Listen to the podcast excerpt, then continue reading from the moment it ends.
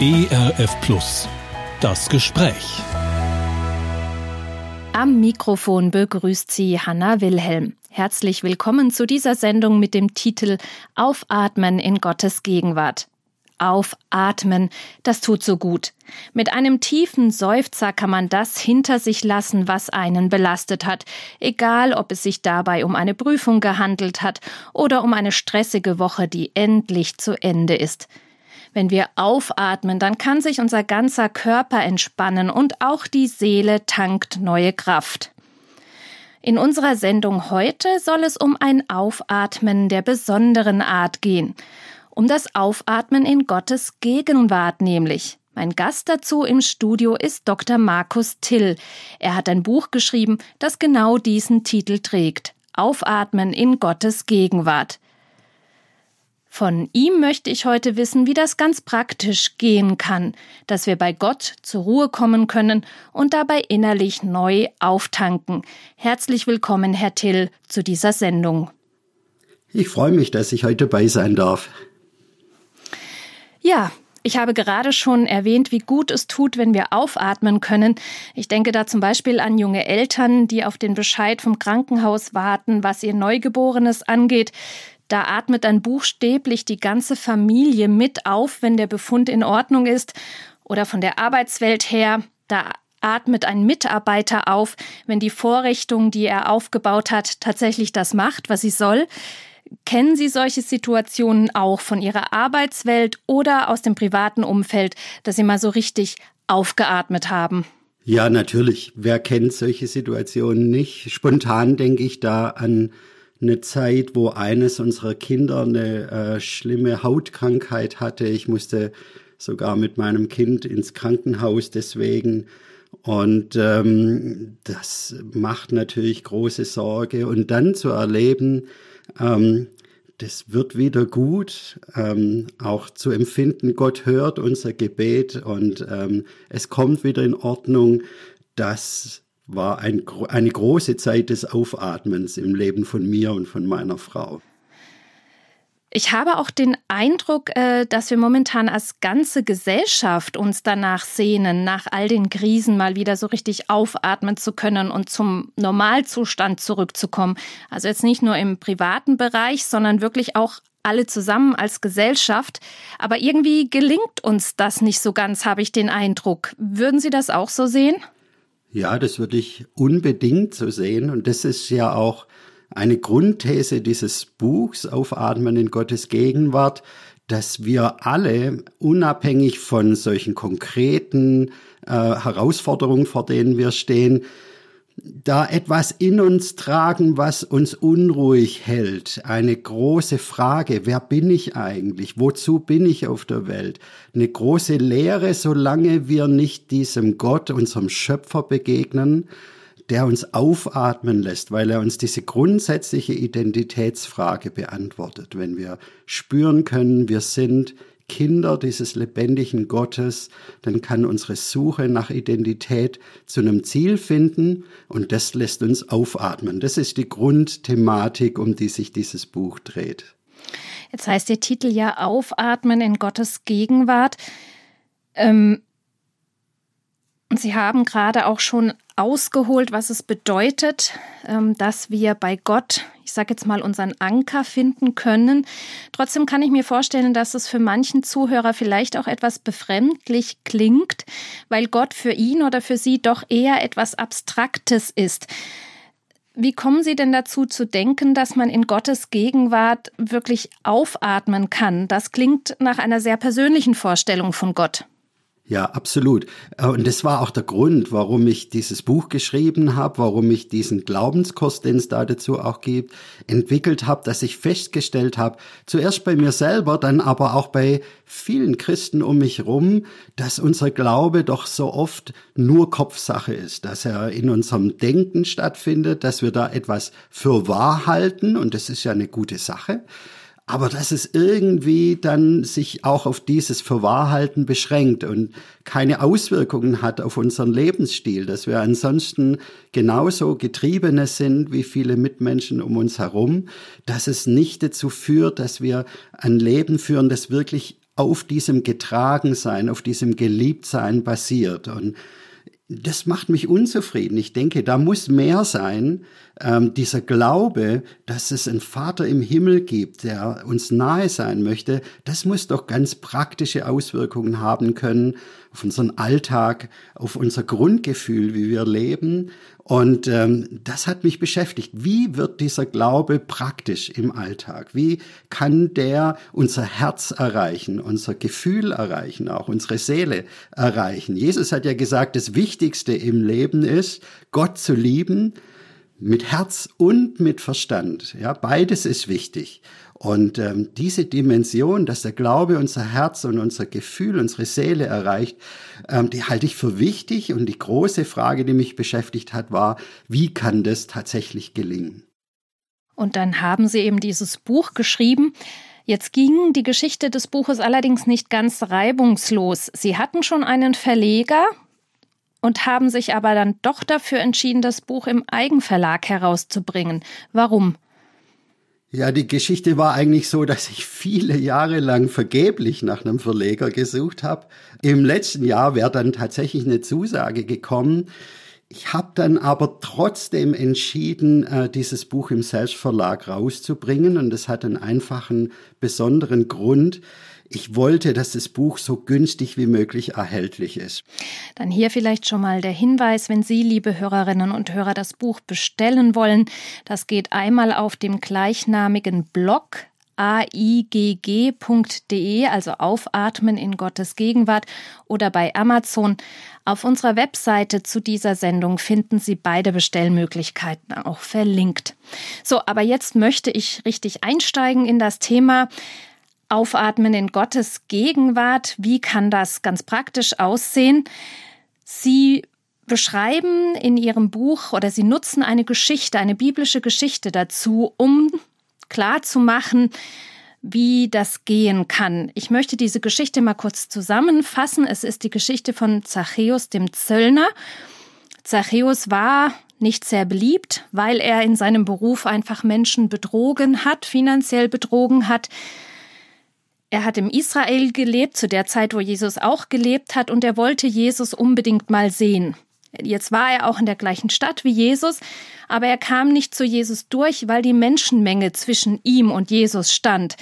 Und die hat ihn natürlich nicht durchgelassen, weil er ja nicht sonderlich beliebt war. Außerdem war er wohl auch nicht sonderlich groß, also hatte auch keine Möglichkeit, einfach mal drüber zu gucken. Das hat Zachäus nicht abgehalten. Er ist auf einen Baum geklettert, um Jesus zu sehen. Und dann passiert das Überraschende. Jesus hält an, als er unter diesem Baum steht, spricht Zachäus an und lädt sich quasi selbst bei Zachäus zum Essen ein. Und diese Begegnung, dieses Essen wird ein Wendepunkt im Leben von Zachäus. Wo vorher Geld im Mittelpunkt seines Lebens stand, da sind es zukünftig Menschen und die Nachfolge von Jesus. Sie nehmen die einzelnen Stationen dieser Geschichte jetzt, um daran verdeutlichen zu können, wie wir in Gottes Gegenwart kommen und beim Auftanken können. Und ich möchte an diesen Stationen jetzt auch ein bisschen entlang gehen. Und wir fangen mal mit Zachäus selbst an. Was können wir von ihm lernen, wenn es darum geht, in Gottes Gegenwart zu kommen? Ja, das Wichtigste, was wir zuerst mal von ihm lernen können, ist diese Entscheidung, die er getroffen hat. In der Bibel steht, er suchte Jesus zu sehen, wer er sei. Das heißt, er hat wohl was von Jesus gehört, er hat Gerüchte gehört, er hat was erfahren, ähm, aber es hat ihm nicht genügt. Er wollte näher zu Jesus. Er hatte diesen Drang, Jesus genauer kennenzulernen. Und wir kennen das ja von uns, wenn wir länger im Glauben unterwegs sind. Dinge können routiniert werden, können an Faszination verlieren. Und ich denke, wir können zuerst mal von ihm lernen, ganz neu neugierig zu werden, Jesus wieder näher kennenzulernen, diese Erwartung zu haben, da gibt es so viel mehr zu erfahren, wer und wie Jesus ist und was er für mich und für meine Umwelt tun kann. Diese Neugier, diese Sehnsucht, Jesus zu sehen, das wäre mal der erste wichtige Punkt, den wir uns bei Zachäus abschauen können. Mhm. Als nächstes kommt ja dann die Volksmenge ins Spiel, die Zachäus nicht durchlassen will. Das vergleichen Sie mit den Hindernissen, die sich dazwischen schieben, wenn wir bei Gott zur Ruhe kommen wollen. nun steht bei uns ja nicht eine solche Volksmenge im Weg, sondern das sind ganz andere Themen. Was sind denn für uns heute oft die Hindernisse, die uns davon abhalten, zu Gott zu kommen?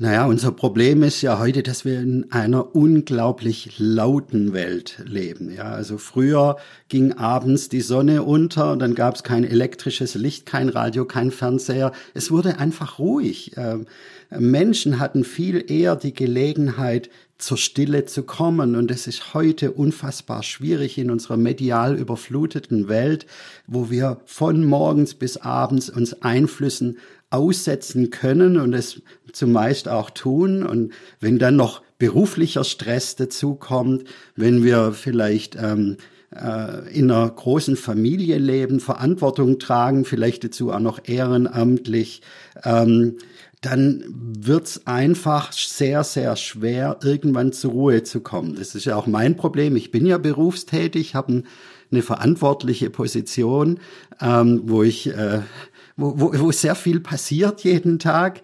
Ähm, und dann kommt dann auch noch das Problem dazu, selbst wenn ich zur Ruhe komme, der Sturm im Kopf hört ja nicht so schnell auf. Also da, die Gedanken kreisen immer noch um dieses und jenes, was ich erlebt habe, was mich beschäftigt hat, was mir vielleicht Sorge bereitet. Wirklich zur Ruhe zu kommen, ist heutzutage eine große Herausforderung. Zachäus hat sich ja dann den Baum als Hilfsmittel gewählt, äh, um Jesus trotzdem begegnen zu können.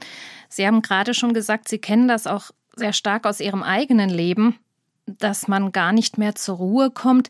Wie machen Sie denn das dann, wenn Sie merken, ich müsste oder ich, ich würde jetzt gerne eigentlich mal wieder Zeit mit Gott verbringen, aber die äußeren Umstände sprechen gerade total dagegen?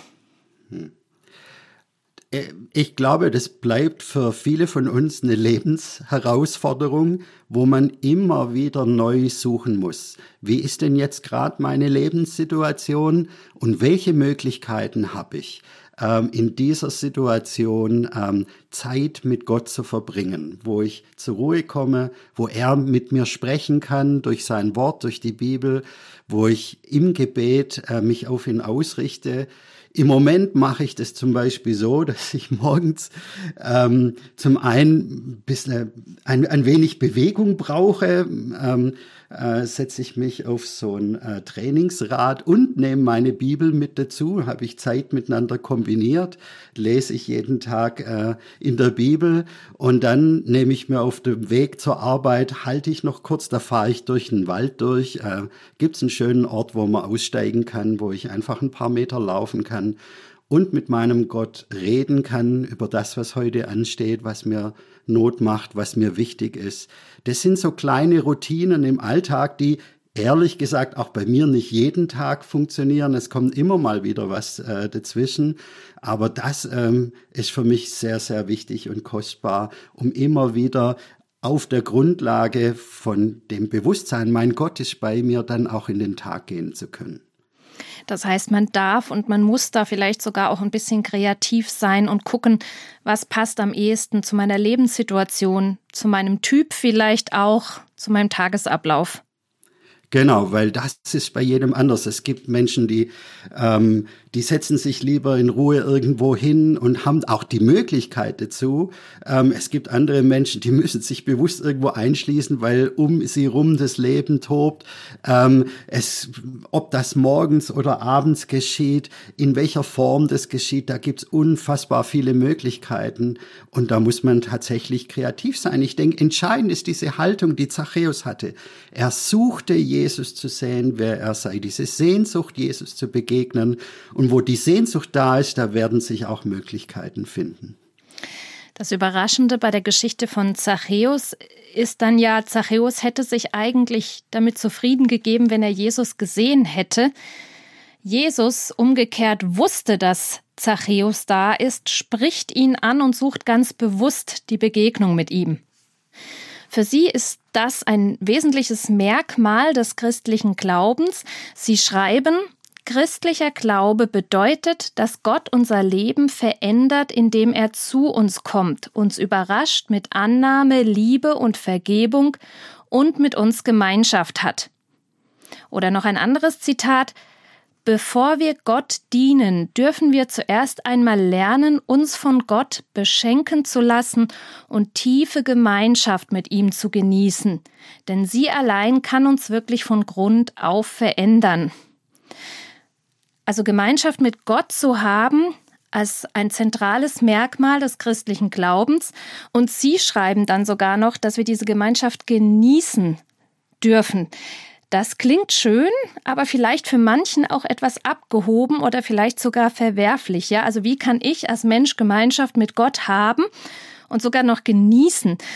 Da wollte ich mal nachfragen, ist der Ausdruck genießen vielleicht nicht doch etwas zu stark gewählt? Also ich finde persönlich nicht. Ich, ich würde sogar unbedingt darauf bestehen, dass wir zumindest immer wieder in Situationen kommen sollten, wo wir spüren, wie wunderbar das ist, mit diesem Gott unterwegs zu sein, in seiner Nähe zu sein, wie gut uns das tut, wie sehr uns das aufbaut. Denn die Schwierigkeit ist doch auch bei diesem Thema Zeit mit Gott verbringen, dass es so schnell zu so einer Pflicht, zu so einer Last werden kann. Ja, wir setzen uns selber unter Druck. Ja, ich muss stille Zeit machen. Irgendwie Gott verlangt es doch von mir und ähm, und dann wird es zu einer frommen Leistung. Und ähm, meine Erfahrung ist, das funktioniert nicht nicht. Also fromme Leistungen, ich habe mir immer wieder vieles vorgenommen. Ich schaff's nicht auf Dauer. Also ich bin da irgendwie nicht diszipliniert genug. Ganz ehrlich, was mich wirklich, ähm, was mir wirklich hilft, diese Gemeinschaft mit Gott zu suchen, ist einfach auch die Erfahrung, wie gut mir das tut. Und dass es was Schönes ist, was Erfüllendes ist, mit diesem Gott Gemeinschaft zu haben, zu hören, was er mir sagt durch sein Wort, ihm sagen zu können, was mich bewegt und dann auch in der Stille einfach mir das bewusst zu, zu machen, be, mir bewusst zu werden, mein Vater, mein guter, liebevoller Vater, er ist jetzt da. Er geht mit mir rein in die Situationen, die mir heute begegnen werden das ist was, was ich als so positiv empfinde, dass in mir eine Sehnsucht wächst, diese Zeiten zu haben. Es ist nicht mehr eine Last, eine Pflicht, sondern es ist etwas, was ich gerne suche, weil ich merke, wie wichtig das für mich ist und wie gut mir das tut. Und deswegen wünsche ich mir und allen Christen, dass sie diese Erfahrung machen, dass Gott tatsächlich dieser Gott ist, wie Jesus ihn uns im, im Gleichnis vom verlorenen Sohn auch schildert. Ja, ähm, der, der Sohn hatte ja die Erwartung, uh, das wird jetzt eher schwierig, wenn ich nach Hause komme. Ähm, und, und wird überrascht von dem Vater, der ihm entgegenrennt, der ein Fest mit ihm feiert, der ähm, äh, das, das größte ähm, äh, ob, äh, das größte Tier nimmt und schlachtet und fröhlich ist mit ihm. Diese Überraschung, dass Gott so gut ist und dass er so liebevoll mit uns umgeht, die macht doch Lust, diese Gemeinschaft mit Gott zu suchen. So erlebe ich das jedenfalls auch praktisch. Und diese Erfahrung, die hilft mir tatsächlich mir, so mühsam das auch ist, Zeiten frei zu räumen, wo ich mit diesem Gott Gemeinschaft habe. Jetzt will ich mal ein bisschen kritisch äh, rückfragen und vielleicht auch ein paar Klischees bedienen. Ähm, Sie sind von Beruf Biologe, also Naturwissenschaftler da denkt man eher an einen, einen nüchternen Charakter, so wie Sie jetzt diese Beziehung zu Gott beschreiben. Ähm, da könnte man sagen, das klingt auch ein bisschen abgedreht, also so ein bisschen Softie-mäßig oder so. Also gerade für Männer. Wie würden Sie das sagen, wenn jemand so auf Sie zukommt und sagt, naja, das ist aber vielleicht ein bisschen kitschig oder ein bisschen arg, spirituell, weiblich, komisch angehaucht?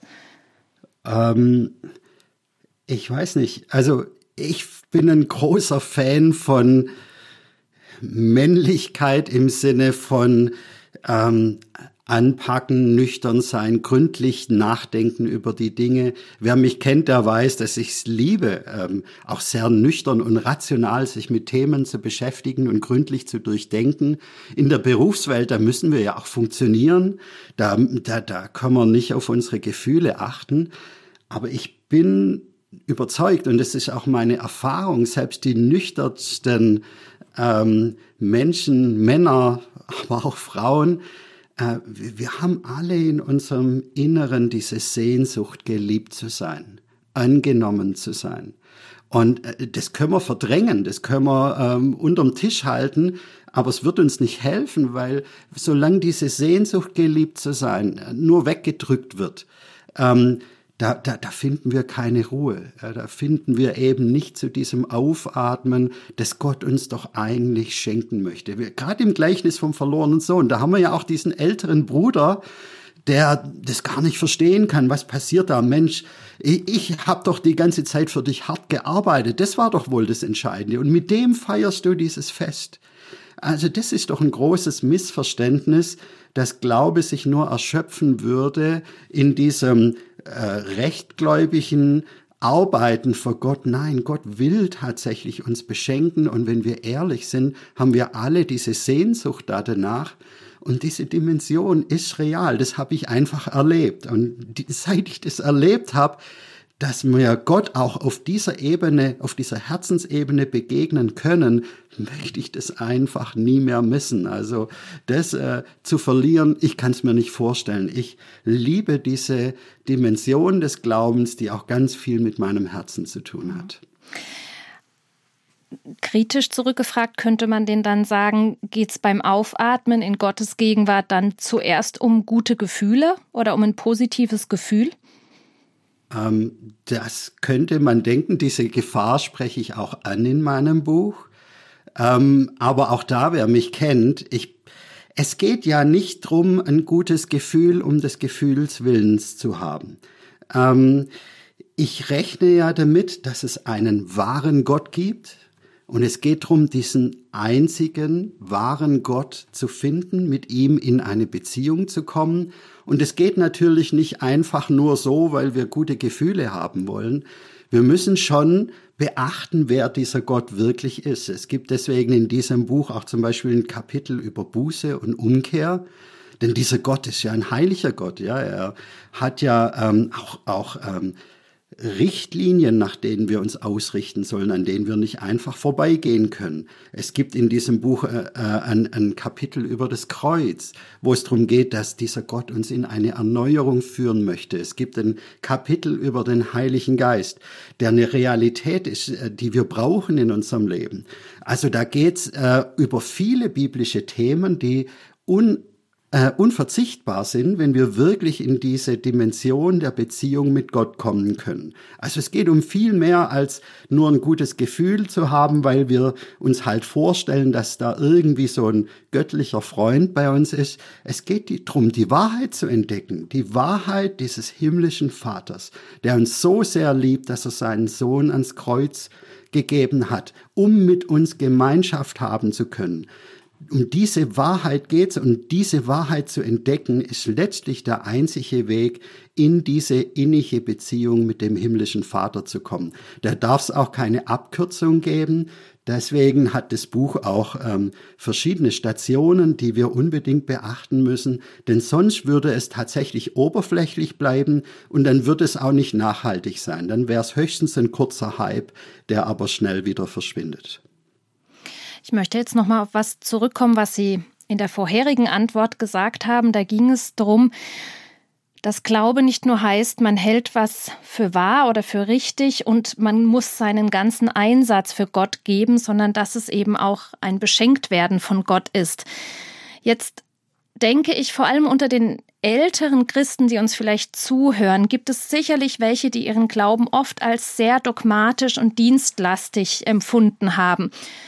Und was vielleicht auch typisch für diese Generation ist, dass nicht so viel über den Glauben geredet wird. Man empfindet das doch eher als eine innerliche Sache.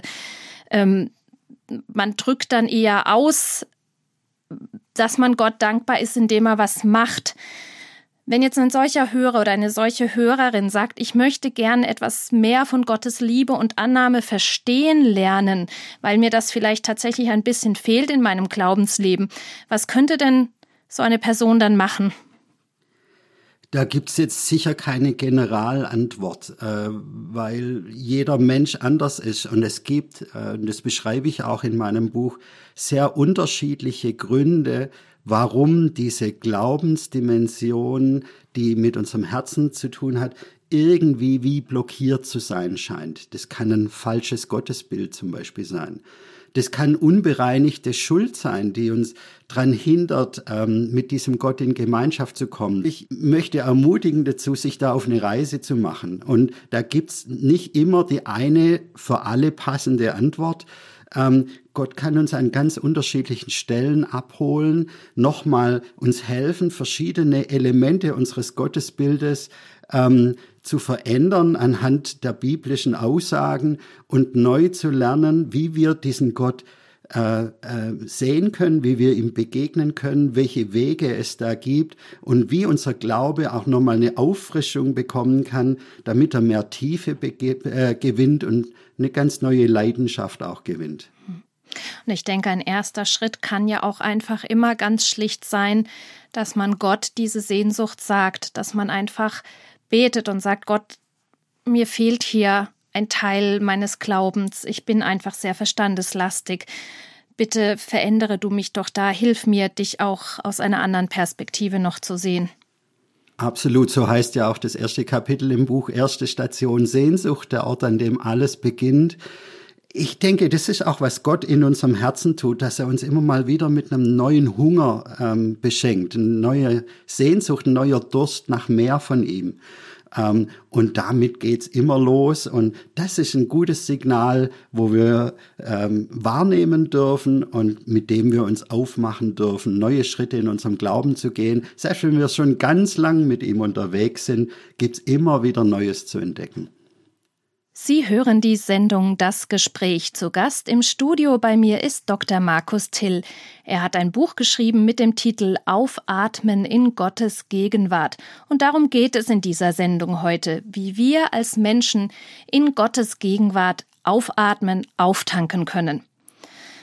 Ja, es ist gerade schon angeklungen, was wir als Menschen vielleicht für Hindernisse aus dem Weg räumen müssen, um Gott begegnen zu können den, den Stress vielleicht oder auch falsche Gottesbilder. Sie schreiben in Ihrem Buch dann aber auch weiter, dass diese Zeit mit Gott keine Einbahnstraße sein soll, wo ich als Mensch vor Gott mein Herz ausschütte und weiß, dass er mich liebt, sondern sie betonen, dass Gott eben auch mit uns reden möchte. Sie zitieren da eine Aussage von Jesus, darin vergleicht er sich selbst mit einem Hirten, der sich gut um seine Schafe kümmert. Die Schafe, das sind dann die Menschen, die ihm nachfolgen.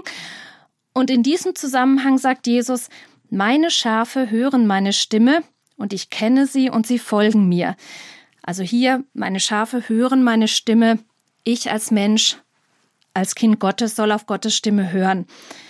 Das klingt für manche Hörerinnen, für manchen Hörer jetzt vielleicht wieder etwas seltsam. Ich überspitze mal nach dem Motto, wer Visionen hat, der soll zum Arzt gehen und wer Stimmen hört, der braucht vielleicht auch ärztliche Betreuung. Geht es bei diesem Hören auf Gott wirklich um ein akustisches Hören oder wie sieht das aus, wenn wir als Menschen auf Gott hören sollen? Also ich habe zwar schon mal Menschen getroffen, die äh, behauptet haben, dass sie Gottes Stimme akustisch gehört haben ähm, kann das nicht bewerten. Mir ging es noch nie so. Ich habe noch nie Gottes Stimme in diesem Sinne gehört.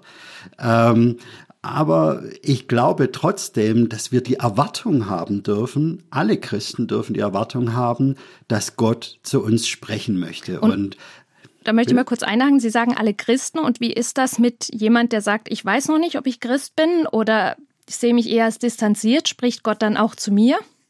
Ja, das Ungewöhnliche ist ja, dass es immer wieder Berichte gibt und Geschichten gibt, wie, wie Gott Menschen überrascht, äh, auch in der Bibel schon, dass äh, Gott plötzlich zu Menschen spricht auf die unterschiedlichsten Arten und Weisen.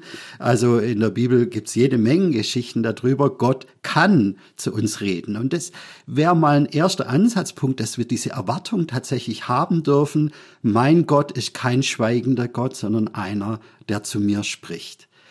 Und ähm, wenn uns das dann erstmal äh, fremd vorkommt, dieser Gedanke, dann würde ich sagen, naja, ähm, wir haben auf jeden Fall alle die Möglichkeit, die Stimme, die Worte dieses Gottes zu äh, wahrzunehmen, indem wir einfach sein Wort nehmen und aufschlagen und anfangen, da drin zu lesen.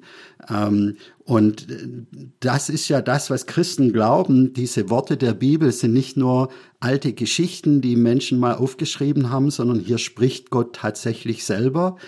Und ähm, das sind dann vielleicht nicht alles Texte, die jetzt eins zu eins in unsere aktuelle Situation hineinsprechen. Und trotzdem können wir in allen diesen Worten erleben, hören, lesen, wie dieser Gott spricht, wer er ist, wie sein Charakter ist. Und das bringt uns die Stimme dieses Gottes schon mal sehr, sehr viel näher. Also das heißt, wenn ich auf Gott hören möchte, dann komme ich quasi um die Bibel nicht drum egal ob ich noch ganz am Anfang stehe von diesem Prozess oder schon jahrelang versuche, das einzuüben. Jetzt muss man ja ehrlich sagen, dass die Bibel an vielen Stellen nicht gerade der einfachste Lesestoff ist. Da gibt es vieles, was wir als Leser heute schwer verstehen oder vielleicht sogar abstoßend finden können. Kennen Sie solche Momente auch, wenn Sie die Bibel lesen? Ja, natürlich. Also äh, ich sage immer, es gibt äh, Abschnitte in der Bibel, die lesen sich in etwa so spannend wie ein Telefonbuch.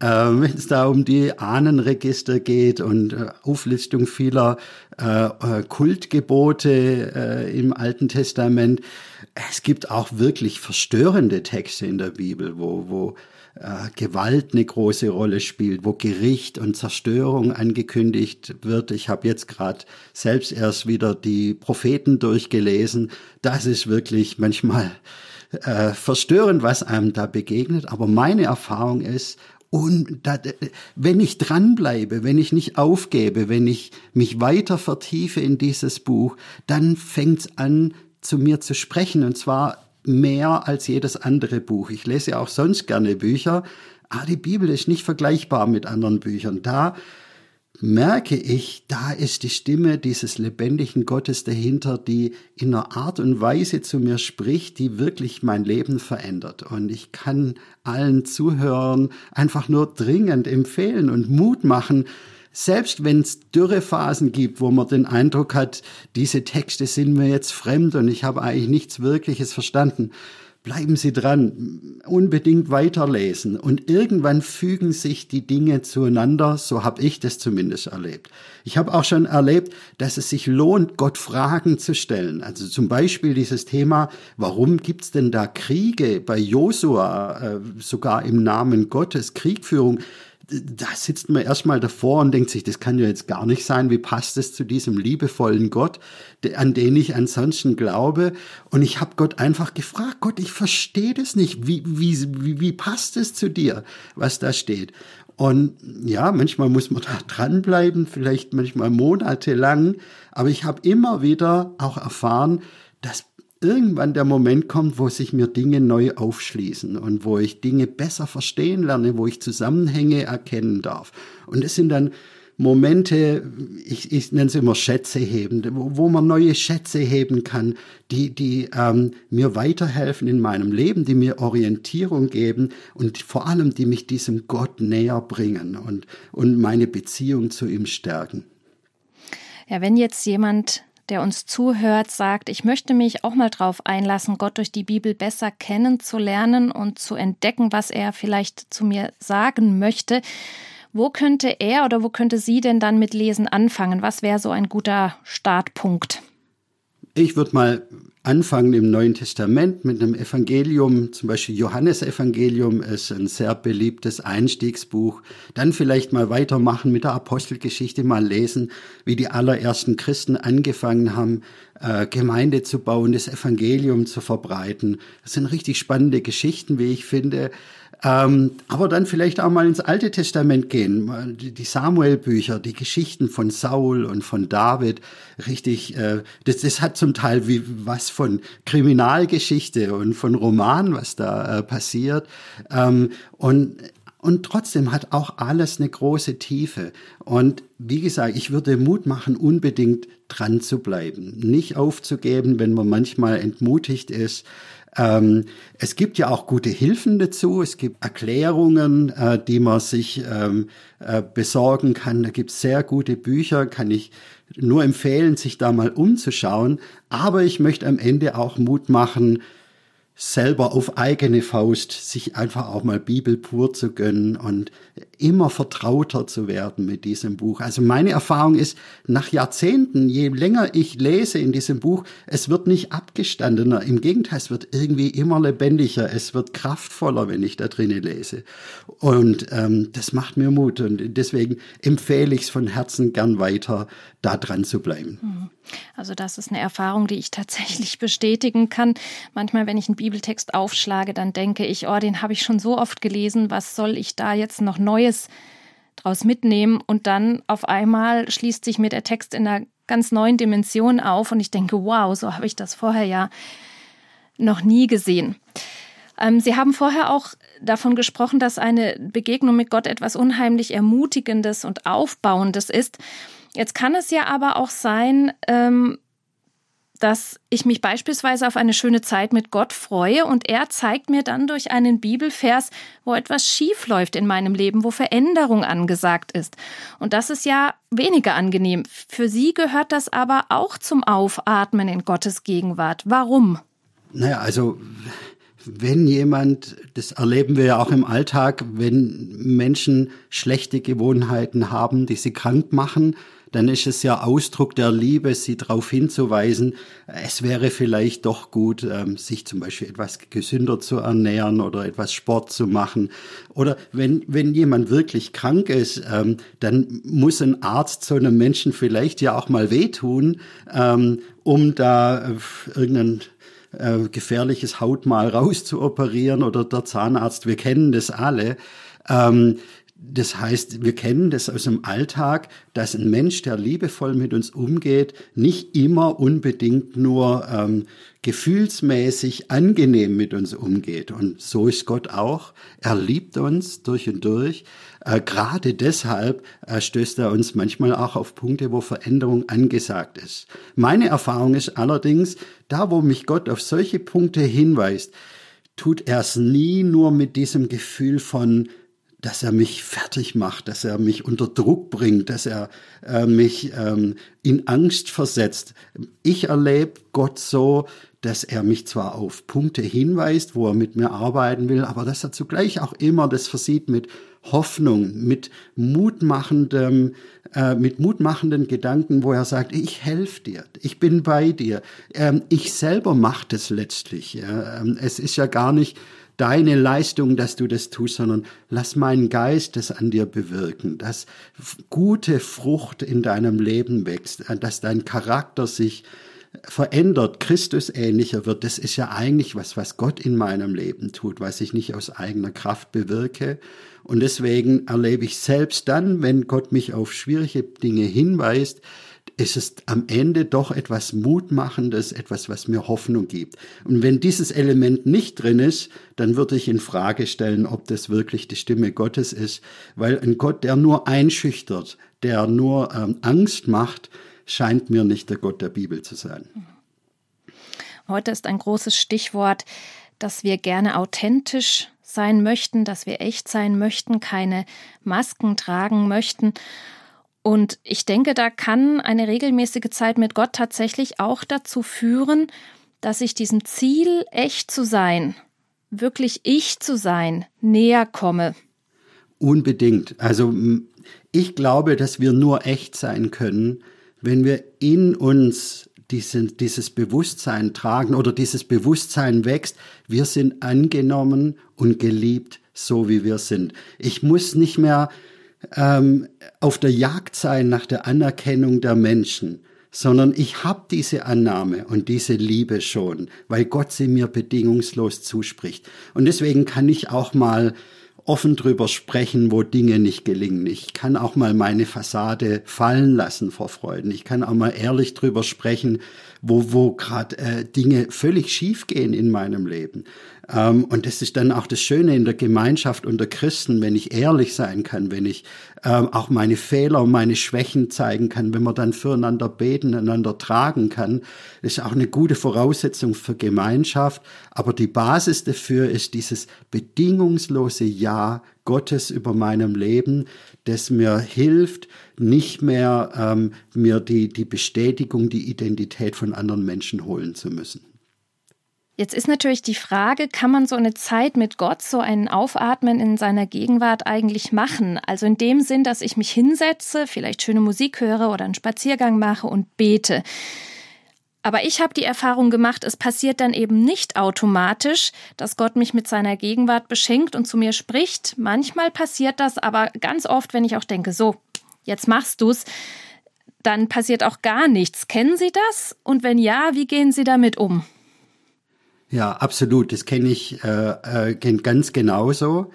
Und da mache ich einfach Mut dazu, es genauso zu machen, wie wenn ich, äh, wie, wie ich es mache in einer Beziehung mit einem Menschen. Also äh, in, der, in mitmenschlichen Beziehungen ist auch nicht so, dass jede Begegnung immer nur wundervoll und berührend ist. Ja? Beziehung ist immer auch Arbeit, heißt immer auch Zeit investieren, dranbleiben, manchmal auch schwierige Zeiten, Zeiten der Dürre ähm, äh, durchzustehen. Ähm, aber dann eben auch erleben, die Zeiten gehen auch vorbei und, ähm, und der Lohn ist, dass die Beziehung wächst und tiefer wird und nicht nur von aktuellen Gefühlen abhängt. Also auch da, genau wie beim Bibellesen, die Ermutigung dran zu bleiben, in diese Beziehung weiter zu investieren und gerade auch in Wüstenzeiten, die es bei jedem Christen gibt, natürlich auch bei mir ganz selbstverständlich, ähm, gerade dann auch dran zu bleiben und dann aber irgendwie irgendwann zu erleben, doch dieser Gott, er ist doch da, er ist doch real.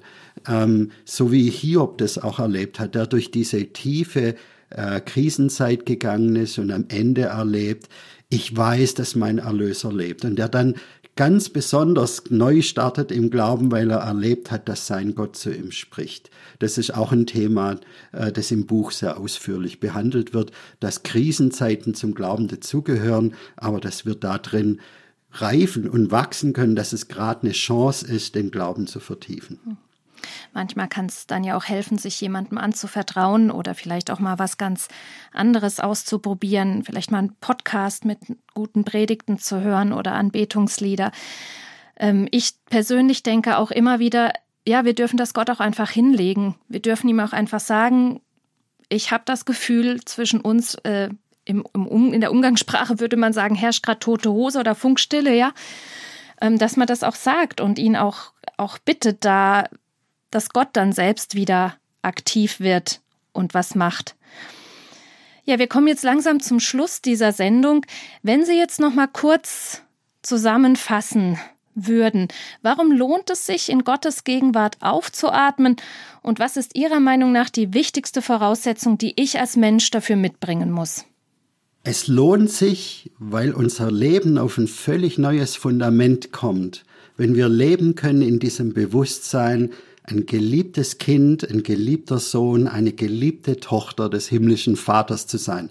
Wenn wir diese Frage nach unserer Identität, nach, nach, nach wer wir sind, wenn wir die beantwortet wissen, wenn wir leben in diesem Bewusstsein, mein Vater liebt mich und steht zu mir und es wird er selbst über den Tod hinaus äh, tun wenn diese Identität in Gott oder man sagt auch Identität in Christus in uns wächst, dann kommt unser Leben insgesamt auf ein neues Fundament und dann kann das Rennen nach Anerkennung, nach Aufmerksamkeit von Menschen kann aufhören, wir können das beenden, wir sind schon angekommen bei unserem himmlischen Vater.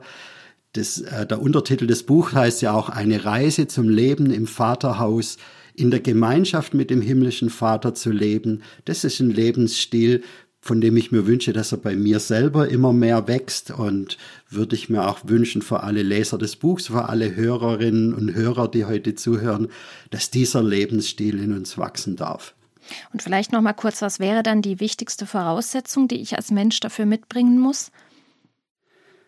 Eigentlich geht's nur drum, so zu ihm zu kommen, wie wir sind. Das ist ja das Geniale am christlichen Glauben, dass wir nichts leisten, nichts bringen müssen, eigentlich sogar nicht mal was bringen sollen. Ich mag diese Aussage, äh, alles, was wir Gott bringen können, ist unsere Schuld, unsere Sünde, unser Leben in aller Zerbrochenheit, so wie es da ist. dürfen wir es ihm hinhalten und dann erleben, dass er mit uns sich auf den Weg macht, alles neu macht, uns vergibt, uns verändert und ähm, äh, uns auf einen Weg schickt, wo er dabei ist und der am Ende mündet an den Tag, wo wir vor ihm stehen werden. Ich liebe diese Aussicht. Jesus kommt wieder und ähm, wir werden mit ihm Gemeinschaft haben. Das ist doch eine Zukunftsaussicht, die Hoffnung macht. Gerade jetzt in unserer Zeit, wo so viele andere Hoffnungen zerbrechen, diese Hoffnung zerbricht niemals. Ja, das war doch ein schönes Schlusswort, würde ich sagen. Dankeschön, Herr Dr. Markus Till, dass Sie sich die Zeit genommen haben, mit uns über Ihr Buch Aufatmen in Gottes Gegenwart zu sprechen. Sehr gerne. Vielen Dank, dass ich heute hier dabei sein durfte. Ja, Aufatmen in Gottes Gegenwart, das war das Thema dieser Sendung. Zu Gast im Studio war Dr. Markus Till. Er geht in seinem gleichnamigen Buch ausführlich darauf ein, wie wir Menschen in Gottes Gegenwart aufatmen können und warum das so wichtig für uns ist. Wenn Sie das Buch erwerben möchten oder wenn Sie diese Sendung noch einmal nachhören möchten, dann können Sie das machen und zwar auf unserer Webseite erfplus.de. Dort, finden Sie eine Audiothek, in der Sie unter der Rubrik Das Gespräch auch diese Sendung finden. Ich hoffe, Sie konnten wertvolle Impulse für sich mitnehmen. Wenn Sie Fragen oder Anmerkungen zum Inhalt dieser Sendung haben, dann melden Sie sich gerne unter studio.erfplus.de. Ich wiederhole noch einmal studio.erfplus.de. Gerne leiten wir Ihre Fragen und Anmerkungen auch an Dr. Markus Till weiter. Mein Name ist Hanna Wilhelm, in der Technik war Jan-Henrik Werner. Ich bedanke mich bei Ihnen fürs Zuhören. Bleiben Sie behütet und gesegnet. Auf Wiederhören. Das Gespräch. Mehr auf erfplus.de oder im Digitalradio DAB+. Hören Sie ERF. Gutes im Radio.